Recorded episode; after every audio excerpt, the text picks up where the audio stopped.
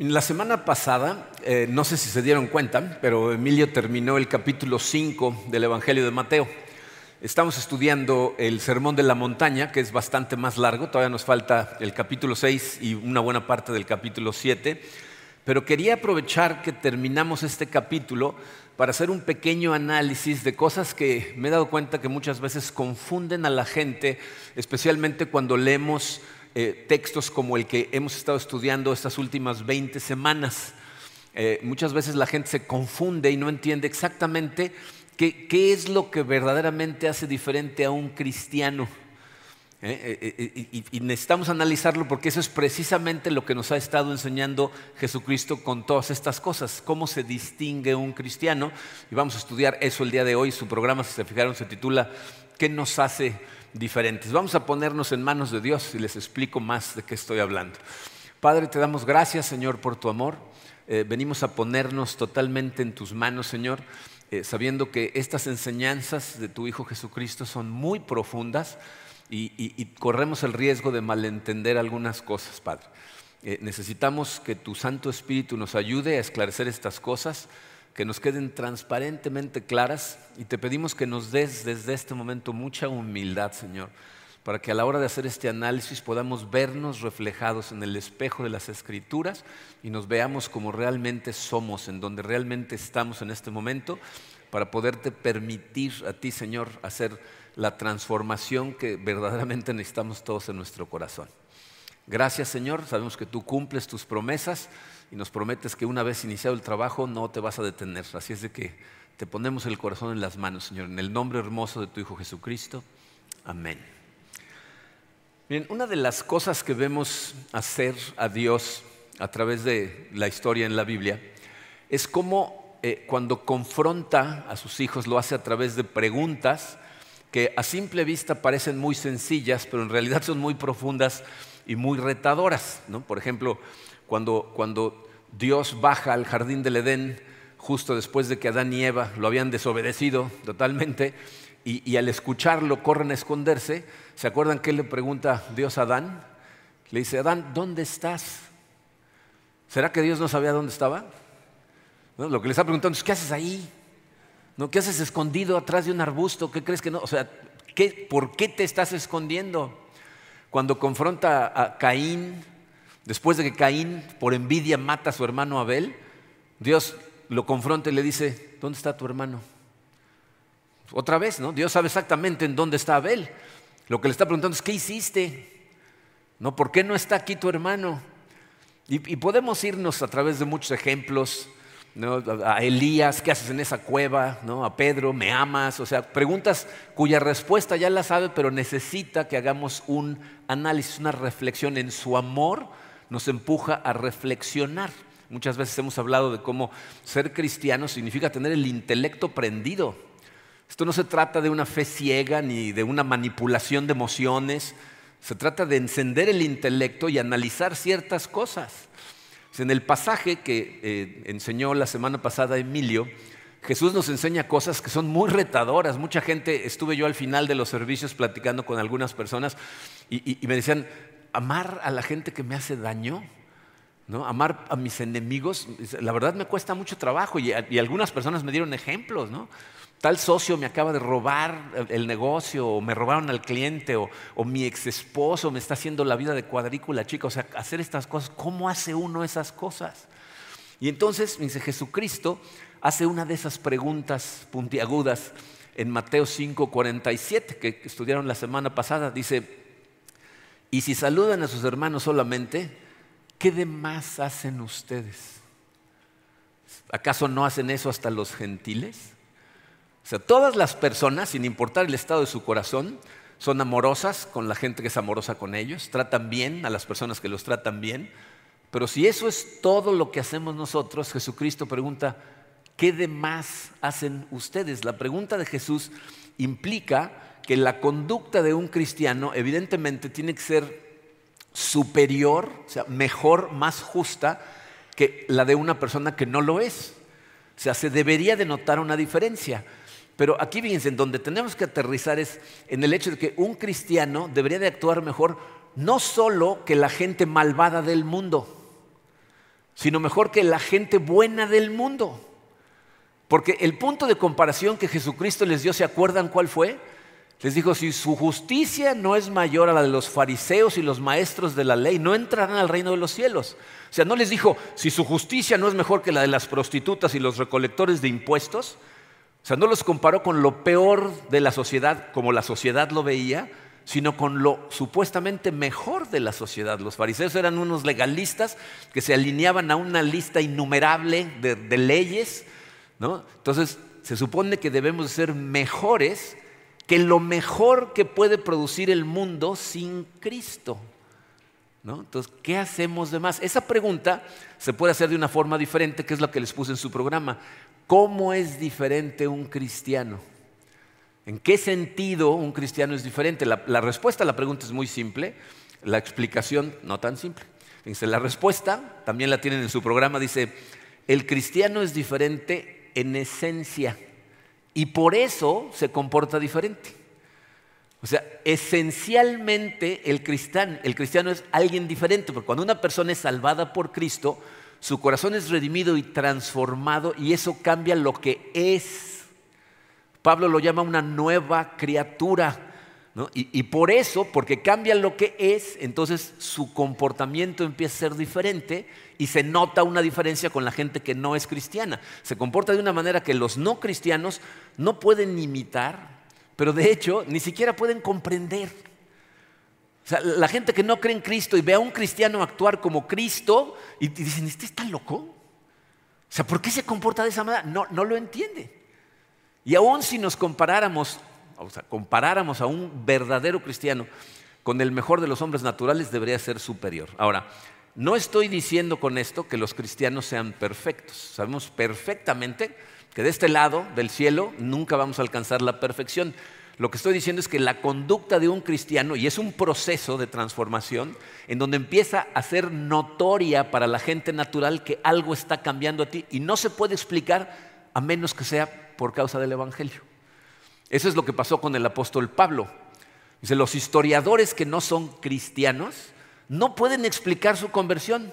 Se dicen, ¿cómo un hombre que estaba persiguiendo a cristianos, matando a cristianos, tratando de eliminar a la iglesia, de repente se convierte en el principal promotor de la iglesia cristiana? ¿Qué pasó? No se puede explicar a menos que se haya encontrado con Jesucristo el camino a Damasco. La única explicación posible. Entonces la gente debería ver un cambio en ti que solamente sea explicable porque tienes a Cristo en tu corazón. ¿Ok? Entonces, hay gente que piensa que ser cristiano significa creer en Dios, ser honrado, ser recto y ser justo en tu trato con los demás. Pero hay un montón de personas en el mundo que así actúan y no son cristianos. ¿Conocen a gente así? Normalmente hasta nos confunden, ¿no? decimos, oye, este nada más le falta ser cristiano, ¿no? O sea, se, comporta como cristiano, ¿no? Entonces la pregunta se mantiene, ¿qué haces diferente como cristiano? Y lo que vamos a hacer el día de hoy es, vamos a analizar cómo se compara el comportamiento de un cristiano con la de un no cristiano e incluso con la de uno que cree que es cristiano, pero que en realidad no lo es. En diferentes ámbitos vamos a ver la diferencia. Es un montón de información, así es que vámonos rápido. Letra A. Dice, una gran diferencia es qué visión tienen acerca de la ley. O sea, ¿cuál es la visión que tienen los no cristianos, los que creen que son cristianos y los cristianos de la ley? Miren, una de las cosas que aprendimos hasta el momento en esta serie es que hay una gran diferencia entre cumplir la letra de la ley y cumplir el espíritu de la ley. ¿Se acuerdan cuando analizamos esa diferencia? O sea, la gente legalista lo que hace es tratar de cumplir la letra de la ley y por eso se pasan la vida buscándole atajos a la ley para reducirla y poder cumplirla sin cumplirla, que es lo que hacían los fariseos, ¿no? Trataban de, de hacer la ley más fácil de cumplir reduciéndola. Un cristiano quiere saber cuáles son los principios que están detrás de las leyes que Dios nos dio, porque su objetivo principal no es adherirse a un código de conducta, sino agradar a Dios, que no es lo mismo que simplemente obedecer. Y eso es lo que Jesús estuvo tratando de enseñarnos a través del Sermón de la Montaña. Jesús sabe perfectamente que el problema del ser humano no son sus acciones, el problema reside en el corazón. Porque el corazón es lo que rige nuestro comportamiento. Entonces, los pensamientos que reinan en nuestro corazón generan nuestras emociones y nuestras emociones generan nuestras acciones. Entonces, no nos podemos ir nada más al comportamiento, tenemos que irnos más atrás hasta el corazón. Piensen cómo las personas decentes se alejan del robo, del adulterio, del alcoholismo, pero el verdadero cristiano lucha contra la envidia, la codicia, el orgullo, o sea, unas son acciones externas que por fuerza de voluntad puedes luchar con ellas, las otras son internas que surgen de forma natural de tu corazón. Entonces la pregunta es, ¿por qué un cristiano se preocupa más por esas cosas? Y la respuesta es, por la visión que tiene acerca de la ley de Dios, que es radicalmente diferente a como la ven los no cristianos e incluso los que creen que son cristianos. Desde las buenas personas, aunque no creen en Dios, eh, están convencidos de que las leyes son importantes. ¿no? O sea, saben que un país sin leyes es un caos. ¿no? no habría seguridad alguna. Pero se refieren a las leyes civiles. Eso es lo que se llama civilización, un, un país que se rige por leyes.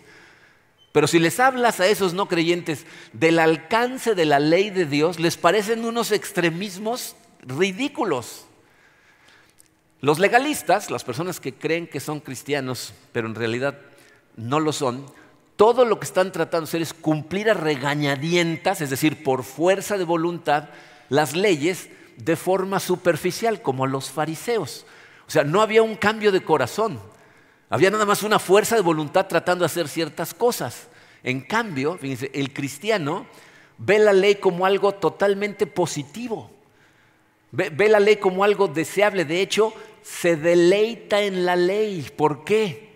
Porque sabe perfectamente que toda la ley de Dios nos fue dada para ayudarnos a ser más felices. ¿Qué nos dice Jesús en las bienaventuranzas? Dichosos serán los que, ¿no? O sea, llenos de gozo, felices van a ser las personas que hagan las cosas que yo les digo. Entonces, como sabemos que todo mandamiento de Dios tiene como objetivo darnos la mejor dirección posible en nuestra vida para llevarnos a experimentar verdadero gozo sin importar las circunstancias externas, entonces llegamos a, regocijarnos verdaderamente en la ley. dice el, rey David en el Salmo 119 dice, si tu ley no fuera mi regocijo, la aflicción habría acabado conmigo. ¿Escuchan lo que está diciendo? O sea, si, tu ley no fuera un gozo para mí, si no estuviera yo tan deleitado en tu ley, ya hubiera hecho yo un tiradero de mi vida, tendría un vacío espantoso que la aflicción ya me hubiera devastado. Dice, jamás me olvidaré de tus preceptos, pues con ellos me has dado vida. El cristiano ve la ley como lo que le da vida, una vida llena de gozo y de plenitud. ¿no? Entonces, fíjense, que la ley sea razón de regocijo, para una persona que no cree en Cristo es incomprensible. De hecho, se molestan cuando entienden los alcances de la ley. O sea, con caballeros con los que yo he platicado, cuando, por ejemplo, cuando hablamos de la lujuria, que Jesucristo dice, nada más pensarlo, ya estás cometiendo adulterio, hay gente que dice, ah, entonces no puedo ni siquiera gozar de mis pensamientos, ¿no? O sea, ¿eso es un pecado? Sí, porque tus pensamientos van a generar emociones que van a terminar generando acciones que van a destrozar tu matrimonio. Cuando entienden ese alcance dicen, no, a veces es una exageración. El cristiano con lo que se molesta es con darse cuenta de que hay una resistencia en su corazón para obedecerle a Dios. Pero llega al punto de deleitarse en la ley de Dios, es decir, y, a lo mejor es algo que has experimentado, de repente empiezas a sentir un deseo de conocer más la Biblia. Quieres que alguien te la explique mejor, quieres estudiar la profundidad. ¿Por qué? Porque la pruebas, o sea, lo intentas, tratas de vivir como te dice y te das cuenta de que todo lo que viene en ella lo puso Dios ahí para tu bien. Miren, ojalá necesitamos grabar testimonios, la cantidad de caballeros que vienen a nuestros desayunos, que con lágrimas en los ojos, después de un año de estar estudiando el primer libro, me dicen, esto transformó mi vida. Mi familia es otra, mi relación con mi esposa es otra, con mis hijos es otra, esto ha cambiado mi vida. Probaron la ley de Dios y ya se dieron cuenta de que efectivamente así funciona. Eh, David mismo en el Salmo 34, versículo 8 dice, prueben y vean que el Señor es bueno. Dichosos los que se refugian en Él, prueben. Entonces los verdaderos cristianos han probado la ley y se deleitan en ella. Entonces nuestra visión de la ley es otra. Cuando la otra gente la ve como algo que tengo que hacer y es un peso que tengo que ir cargando, el cristiano dice, gracias a Dios por su ley que me dirige correctamente. ¿Qué otra diferencia? Letra B. ¿Qué visión tienen acerca de sí mismos? ¿Qué visión tienen las personas naturales, los que no son cristianos, y los cristianos? Miren, la gran mayoría de las personas están dispuestas a admitir que no son perfectos, aunque no sean cristianos. ¿no? Yo he dado consejerías a parejas en donde uno de los dos me dice, yo no soy cristiano, pero mi pareja sí, y por eso estamos aquí, tenemos problemas y nos dicen que tú nos puedes ayudar. Y aún esas personas que aceptan no ser cristianos siempre están dispuestos a decir, yo sé que tengo mis cosas, yo también tengo áreas que arreglar, ¿no? Aceptan que no son perfectos. Sin embargo, invariablemente después de esa frase sigue la palabra pero, ¿se han fijado? Yo tengo mis cosas, pero esta persona es la causa de mis problemas. Ella hace esto o él hace esto y él se porta así y él se porta asado. La culpa la tiene. tú eres. No, no, no, yo tengo mis cosas, pero. ¿no? Entonces, aceptan su imperfección, pero la culpa de todo lo tienen los demás. Ellos no tienen problema. Los que son cristianos de nombre saben que hay algo mal en su corazón, saben que hay cosas en su vida que están mal y tienen la esperanza de que Dios va a cambiar esas cosas. Pero Emilio mencionó un ejemplo la semana pasada, son los que oran diciendo, Señor, ya cambia mi mujer, por favor, ¿no? Transforma a mi jefe, ¿no? Que mis hijos me obedezcan. O sea, saben que algo está mal, pero sus oraciones están enfocadas al cambio de los demás porque yo estoy bien. El verdadero cristiano reconoce que está totalmente dañado por el pecado, que espiritualmente hablando está en bancarrota Piensen en cuáles fueron las dos primeras características que mencionó Jesucristo en el Sermón de la Montaña, eh, eh, que se ven en la vida de una persona que ha sido redimida por la gracia de Dios. Fue, la pobreza espiritual y la sensibilidad espiritual. Dichosos los pobres en espíritu, dichosos los que lloran. ¿Por qué lloran los, los que son pobres en espíritu? Porque son pobres en espíritu. Lloran por su pecado.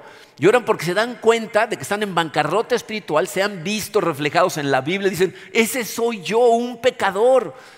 Han entendido la miseria espiritual en la que uno vive cuando tratamos de dirigir nuestra propia vida nosotros. Pero esa no es la razón por la que lloran las personas que no son cristianas. ¿Por qué lloran? Lloran por sus carencias, por sus enfermedades, lloran porque se sienten solos, lloran cuando otras personas les hacen daño, cuando ellos hacen algo y los cachan, no hay consecuencias. Entonces lloran, ¿no? Y, y, la realidad es que la mayor parte del tiempo la gente trata de distraerse lo más posible para no pensar en su pecado.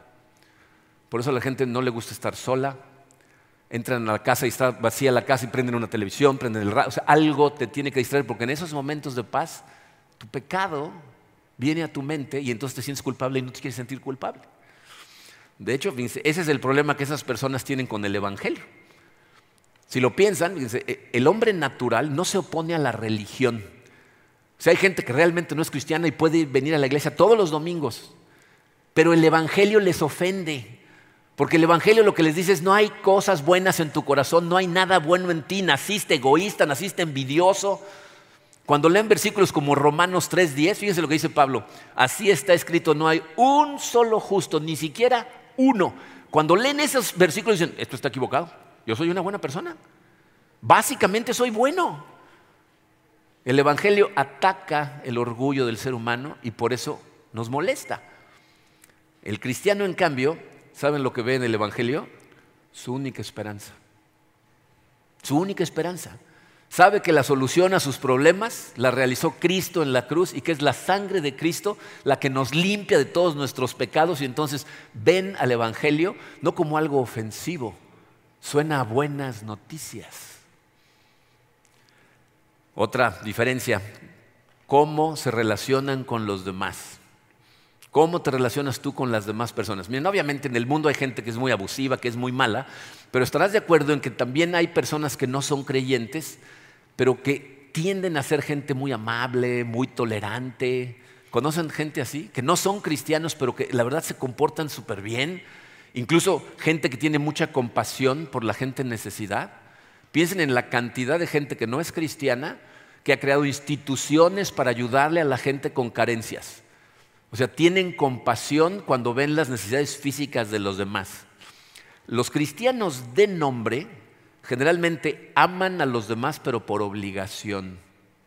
Yo me he topado con gente que aquí en la iglesia, y te los encuentras en la calle y le están gritando a alguien, insultando. ¿qué le pasa? Y te ven y cambio. ¿No? Transformación, ¿no? En el coche, se dice, ¡ay, pastor! No, o sea, ¿no? O sea, ¿no? O sea, por dentro a lo mejor sienten una animosidad contra ti, pero por fuera dicen, no, tengo que amar, ni modo, ¿no? A regañadientas. Fíjate, el verdadero cristiano llega mucho más lejos de tener una simple compasión por las necesidades de las demás personas o por el buen trato que merecen. El verdadero cristiano es consciente del estado del corazón de la gente a su alrededor. ¿Se preocupa por las necesidades físicas de los demás? Claro, y si podemos ayudar, ayudamos en lo que podemos. Pero el verdadero cristiano sabe perfectamente que el problema de esas personas es bastante más profundo.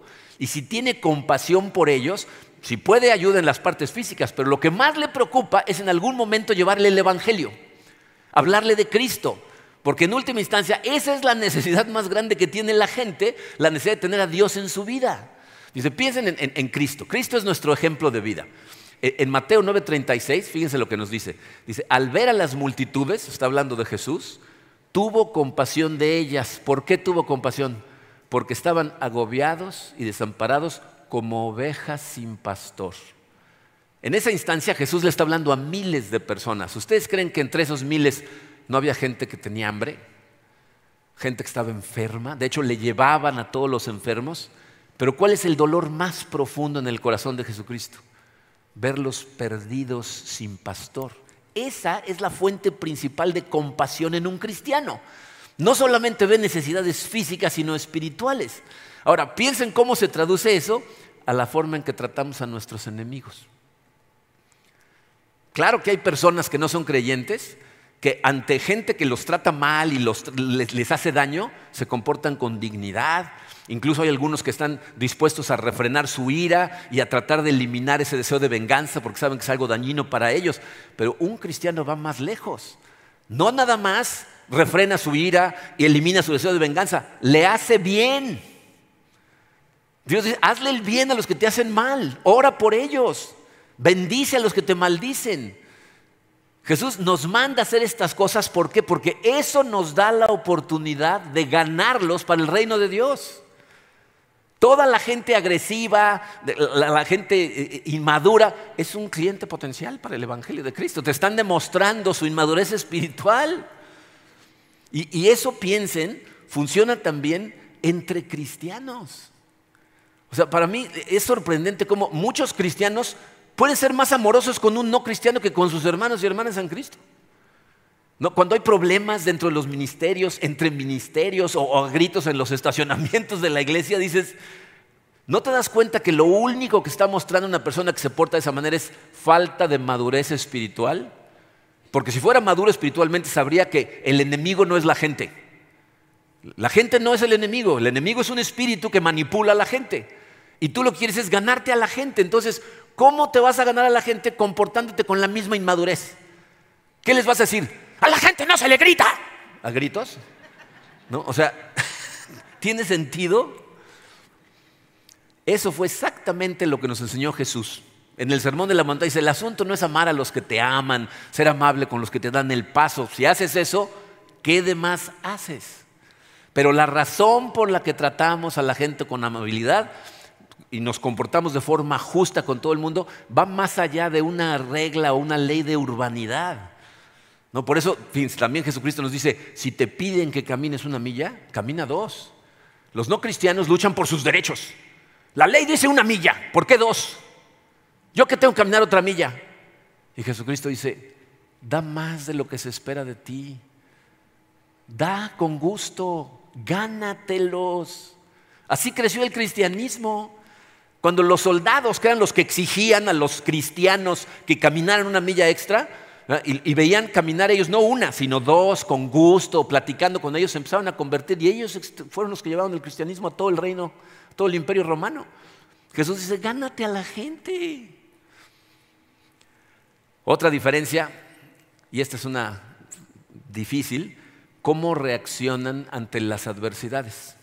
Cuando vienen los golpes de la vida, fíjense, hay personas no cristianas y pseudo cristianas que los golpes fuertes destrozan su vida. Si tú analizas cuáles son las principales causas de divorcio, te vas a encontrar que muchas de ellas son la enfermedad de uno de los dos, la enfermedad de un hijo, la pérdida de un hijo. O sea, viene una tragedia y ¿no? te, te destroza la vida. También sabemos que hay gente no cristiana que enfrenta la, adversidad con dignidad, a veces con una fortaleza que sorprende a toda la gente alrededor. Pero normalmente, fíjense, es gente que lo que tiene es una filosofía muy práctica. Te dicen, sabemos que hay cosas que no se pueden cambiar. La vida tiene que seguir adelante, así es de que vamos para adelante. La gente que cree que es cristiana, muchas veces eh, lo triste de su caso es que piensan que como buenos cristianos siempre tienen que estar bien. Y entonces pretenden fortaleza. Estaba platicando con una persona que trabajaba en un ministerio en otra iglesia y me contó que estaban organizando las sillas y él venía de una situación muy complicada y estaba todo apachurrado. Y otra persona que estaba con él dijo, ¿qué te pasa? Dijo, no, es que me pasó esto y esto. sí, sí, sí, pero aquí estamos en el ministerio, no puedes estar con esa cara, sonríe. Te tienen que ver con fortaleza. O sea, se trata de pretender que las cosas que te pasan no te duelen? Un cristiano, les voy a decir lo que sucede. Cuando vienen los golpes fuertes de la vida, ¿saben qué hacen los cristianos? Lloran. Experimentan el dolor, pero se lo llevan a Dios. Acuden de inmediato a Dios. Dios es el que les da fortaleza, el que les da paz en su corazón. Y por eso, porque su fortaleza proviene de Dios, un verdadero cristiano tiene la capacidad de encontrar alegría y gozo en medio de tribulaciones. Santiago, en su carta, en el capítulo 1, fíjense, versículo 2, dice, hermanos míos, considérense muy dichosos cuando tengan que enfrentarse con diversas pruebas, pues ya saben que la prueba de su fe produce perseverancia y la perseverancia debe llevar a feliz término la obra para que sean perfectos, que significa maduros, e íntegros sin que les falte nada. Lo que nos está diciendo Santiago es que los cristianos tenemos una razón para regocijarnos. Estábamos cantando esa canción. Tengo una razón para estar cantando con este gozo. Es lo que está diciendo Santiago. Sí tenemos una razón para alegrarnos, no por las tribulaciones, sino en medio de las tribulaciones. El cristiano no se goza porque vienen las tribulaciones. Eso se llama masoquismo. Dios no quiere masoquistas. Si a ti disfrutas sufriendo, ese sufrimiento ya no hace la obra de transformación. La transformación sucede cuando atravesamos con fe, confiando en Dios, hacia adelante. ¿Por qué? Pues porque sabemos que Dios es soberano. ¿Qué nos dice en Romanos 8:28? Ahora bien, sabemos que Dios dispone de todas las cosas para el bien de quienes lo aman, los que han sido llamados de acuerdo con su propósito. Todas buenas y malas, las usa Dios para nuestro bien. Pero fíjense que Pablo dice, sabemos, ¿sabes? ¿Estás consciente que todo lo que te suceda, si lo pones en manos de Dios y lo usas para sus propósitos, lo va a cambiar para tu bien? Hace dos sábados, o sea, no este, sino el anterior, tuvimos una boda aquí en la iglesia, casé a dos jóvenes que, que crecieron en la iglesia. No saben el gozo que nos dio e, e, el, muchacho llegó a esta iglesia cuando tenía cuatro años de edad.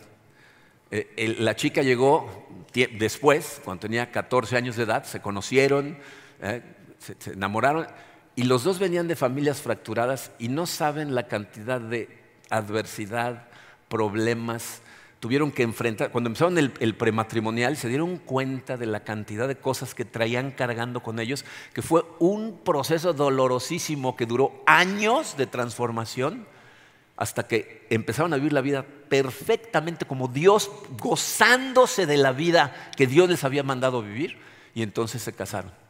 Y cuando, cuando estaban a punto de decir sus votos y me habían pedido que ellos querían decir unas palabras, entonces les di el micrófono y me hice a un lado, qué bueno, porque se me salían las lágrimas del gusto cuando él empezó a leer su hoja y empieza a hablar de todos los sufrimientos que pasaron y dice, pero hoy le doy gracias a Dios porque por todo eso que pasamos, hoy estamos aquí transformados, redimidos y gozando de lo que Él preparó para nosotros. Esa es la actitud de un cristiano. Todo lo que te pasa en manos de Dios lo usa para tu bien.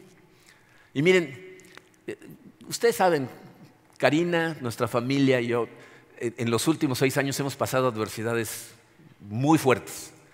No me gustan las adversidades, no disfruto con las adversidades. Y, les confieso que hay veces que en medio de la tormenta se te olvida. Se te olvida que Dios va a disponer de todo para el bien, En ese momento cuando estás... Pero acudes a Él y te fortalece. O sea, la razón por la que puedes ir hacia adelante y encontrarle el gozo a muchas cosas en medio de la tormenta es porque Dios es el que lo hace por ti.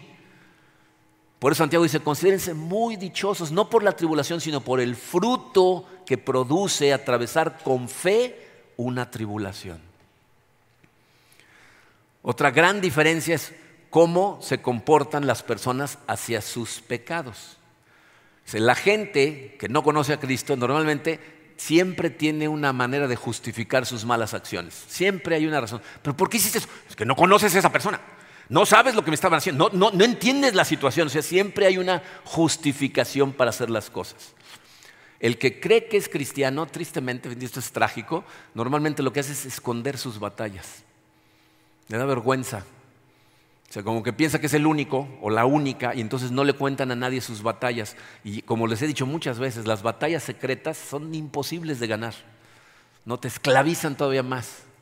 Eh, el verdadero cristiano cuando cae en una tentación y peca, porque ya eh, no somos perfectos, caemos en pecado todos, eh, siente un dolor profundo en su corazón por haber caído, profundo. Pero fíjense, el, cristiano no se deleita en el pecado. O sea, no practica el pecado. Piensen en cuánta gente planea el pecado.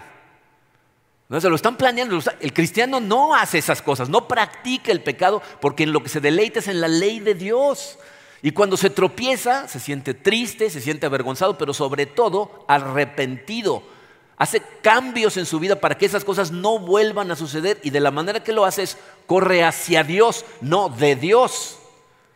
Corre hacia Él. El cristiano sabe que mientras más cerca está de Dios, más gozo hay en su corazón y sabe que el pecado lo separa de Dios. O sea, tú te alejas de Dios cuando estás cayendo en pecado. El inconverso lo que hace es rechaza la ley de Dios porque se deleita en el pecado. O sea, piensen en lo que eso significa. No le creen a Dios. Dios te dice, sigue este camino, obedece estas reglas, vas a ser más feliz. Y los no cristianos dicen, no, yo creo que esto me va a hacer más feliz a mí. A mí me gusta más esto. Yo disfruto más con esto. O sea, se deleitan en el pecado en lugar de deleitarse en la ley de Dios. Y yo creo que uno de los lugares en donde la diferencia es más evidente es la letra F. ¿Cómo enfrentan la muerte? Bien, yo sé que ha habido personas a través de la historia que enfrentaron la muerte con, dignidad, algunos con, valor, ¿no? gente que no eran cristianos y fueron a la muerte y la enfrentaron sin, sin miedo. Otros en la historia la enfrentaron con alivio, ¿no? O sea, la vida estaba tan complicada y dijeron, ay, por fin ya, ¿no? O sea, qué bueno. Pero la realidad es que la gran mayoría de la gente tiene miedo a la muerte. Le da miedo morirse. El verdadero cristiano enfrenta la muerte de una manera muy diferente. ¿Saben por qué? porque sabemos realmente en nuestro corazón que somos extranjeros en este mundo, que por aquí vamos pasando, somos unos peregrinos, sabemos que nuestra verdadera patria está en otro lado. el, cristiano dice, no solo enfrenta la muerte con dignidad, la enfrenta con esperanza. O sea, sabemos que, que nos espera la gloria, que la muerte no es más que un trámite que al final nos va a llevar a la presencia de nuestro Creador. No la estamos persiguiendo, ¿no? estamos tratando de morirnos, pero sabemos que si nos morimos, lo que vamos a hacer es llegar a la presencia de Cristo, nos espera Cristo. No es la ausencia de dolor lo que debe de quitarte el miedo a la muerte, porque hay gente que su, esperanza es morirse sin dolor. Ojalá me muera cuando estoy dormido, ¿no? así ni cuenta. No digo, si eso es lo que quieres, ojalá y Dios conteste tus oraciones. Pero lo que debe darte valor para enfrentar la muerte, esperanza para enfrentar la muerte, es la promesa de la eternidad con Cristo. Ningún incrédulo puede hacer eso. O sea, si no creen en la eternidad, ¿cuál es su esperanza? No hay ninguna esperanza. No pueden enfrentar la muerte como, como el apóstol Pablo. Pablo estaba en la cárcel en Roma, en su primer encarcelamiento, y lo iban a juzgar. Y entonces era uno de dos veredictos. Culpable, lo ejecutamos, inocente, queda libre. Ahí no había intermedios de, ok, cinco años, ¿no? Muerte o libertad. Y estando ahí en la cárcel, Pablo le escribe una carta a los filipenses. Y fíjense lo que les dice, capítulo 1, versículo 21. Para mí el vivir es Cristo y morir es ganancia. Estoy dividido entre dos deseos. ¿Escuchan lo que está diciendo? Hay dos cosas que me gustaría que sucedieran. Dos deseos.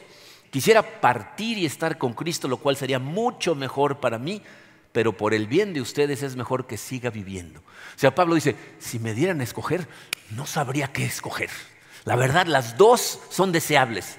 Para mí lo mejor sería ya irme a la presencia de Dios. Pero si Dios tiene chamba para mí en esta tierra, entonces mejor prefiero seguir viviendo. ¿Se dan cuenta cuál es el criterio de decisión de Pablo? No tiene que ver con el dolor, o sea, con miedo al dolor. Ay, ojalá ya afilen bien la espada. No, o sea, no, no. Ni tampoco tiene que ver con placer. De gente que dice, es que estoy disfrutando tanto de mi vida que por favor no me lleves en este momento. O sea, no tiene que ver con eso. Su criterio es totalmente cristocéntrico. Si me voy, para estar en la presencia de Cristo. Si me quedo, para vivir para Cristo. Eso no es ser estoico ni resignado, no, ni siquiera es valor, se llama esperanza. Pablo tenía la esperanza de estar en la presencia del Señor. ¿Tienes esa esperanza? La pregunta que la gente me hacía al final de la semana pasada es, ¿y cómo hace uno todo eso, no? ¿De dónde proviene la capacidad para hacer todas estas diferentes cosas? Provienen de la última comparación, la letra G. ¿Cuál es su principal objetivo? ¿Cuál es el principal objetivo de los, diferentes, de los tres diferentes grupos? Dice, eh, en, cuanto a los no cristianos, su principal objetivo tiende a ser una diversidad de posibilidades porque depende de tu visión del mundo. Hay muchas visiones del mundo diferentes. Entonces la gente, por ejemplo, materialista, que es una forma de ver la vida, piensan que el que tiene más dinero y puede comprar más cosas y tener más comodidad es el que está mejor. Ese es el que está teniendo éxito. Y entonces persiguen el éxito financiero con todo su corazón. Ese es su principal objetivo. La gente que es egocentrista lo que persigue es el poder. Porque para ellos el universo gira alrededor de ellos y solamente con poder pueden controlar todo lo que ellos quieran. Entonces su objetivo principal es tener el más poder posible en la situación en la que se encuentren. La gente naturalista son las personas que piensan que lo único real es lo que se ve y se toca. Lo más importante para ellos es su salud. Porque estar sano te va a dar más vida en este, en este mundo que es el único que existe. ¿No? ¿Han oído gente que dice, bueno, mientras tenga salud todo está bien?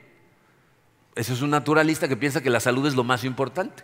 Hay gente que es hedonista, es la persecución del placer. Piensan que si pueden disfrutar del placer que quieran cuando ellos quieran, entonces están teniendo éxito. Entonces, ¿cuál es tu visión del mundo? Pues depende de los valores que heredaste de tus papás, de tus maestros, de la sociedad que te bombardea con información, que te va a hacer perseguir esas cosas como lo más importante para ti, porque piensas que esas cosas son la fuente de tu felicidad y tu seguridad. Estás convencido que si puedes acceder a esas cosas, vas a ser feliz y vas a estar tranquilo. Los que creen que son cristianos, estos hacen lo mismo que los no cristianos, pero a todo le cuelgan su etiqueta de cristiano. Se dicen, Señor, yo te amo con todo el corazón, pero una casa, Padre, un coche del año de preferencia.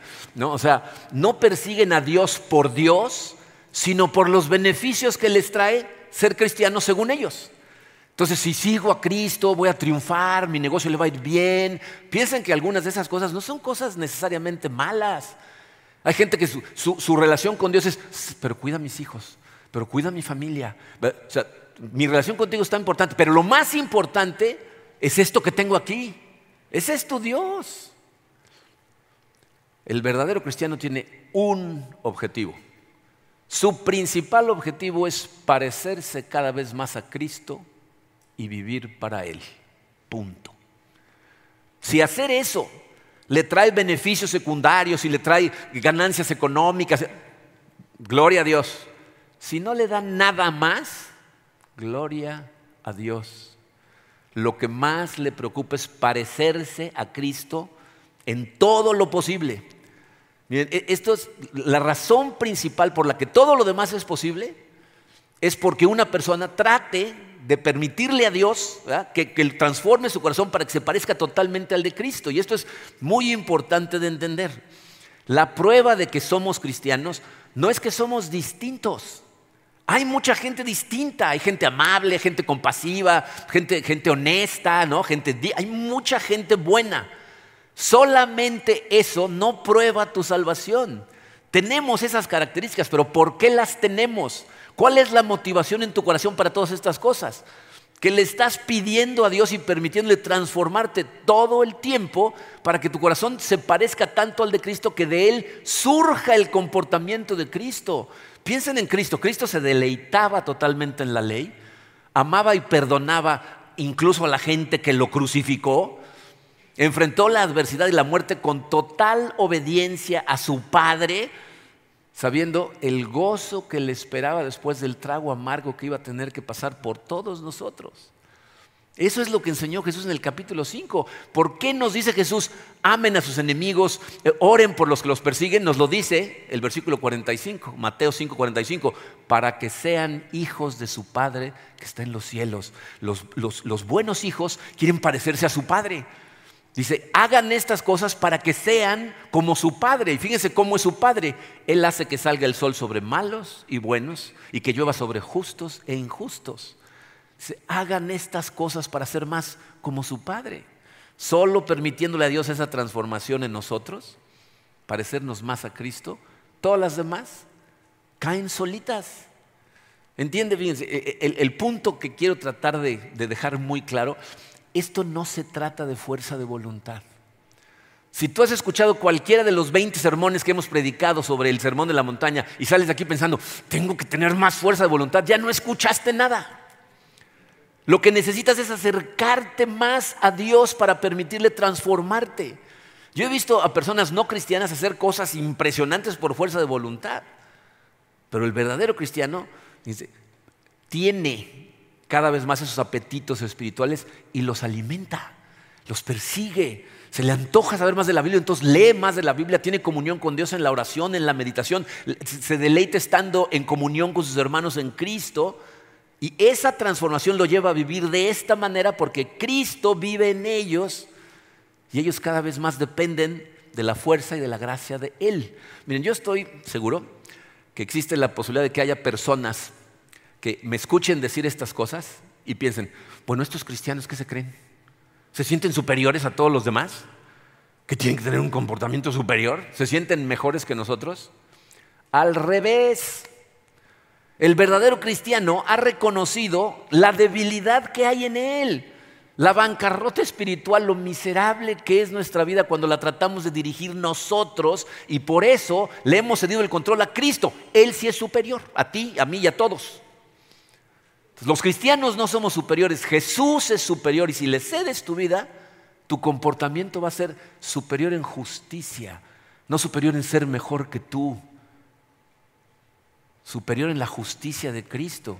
No solamente reconocemos nuestro pecado, sino reconocemos la triste condición en la que estábamos, de la que no podíamos salir sin la ayuda de Dios. Pero es cuando acudimos a Dios que no nada más obtenemos perdón, sino obtenemos una nueva vida a través del corazón transformado y entonces podemos cultivar todas estas cosas. Todo viene de Dios. Fíjense cómo lo dice eh, Pedro, segunda de Pedro, capítulo 1, versículo 3. Mediante su divino poder, Dios nos ha dado todo lo que necesitamos para llevar una vida de rectitud. El cristiano es distinto, hace lo bueno que otras personas hacen, pero hace también cosas que los otros no pueden hacer. ¿Y por qué puede hacerlo?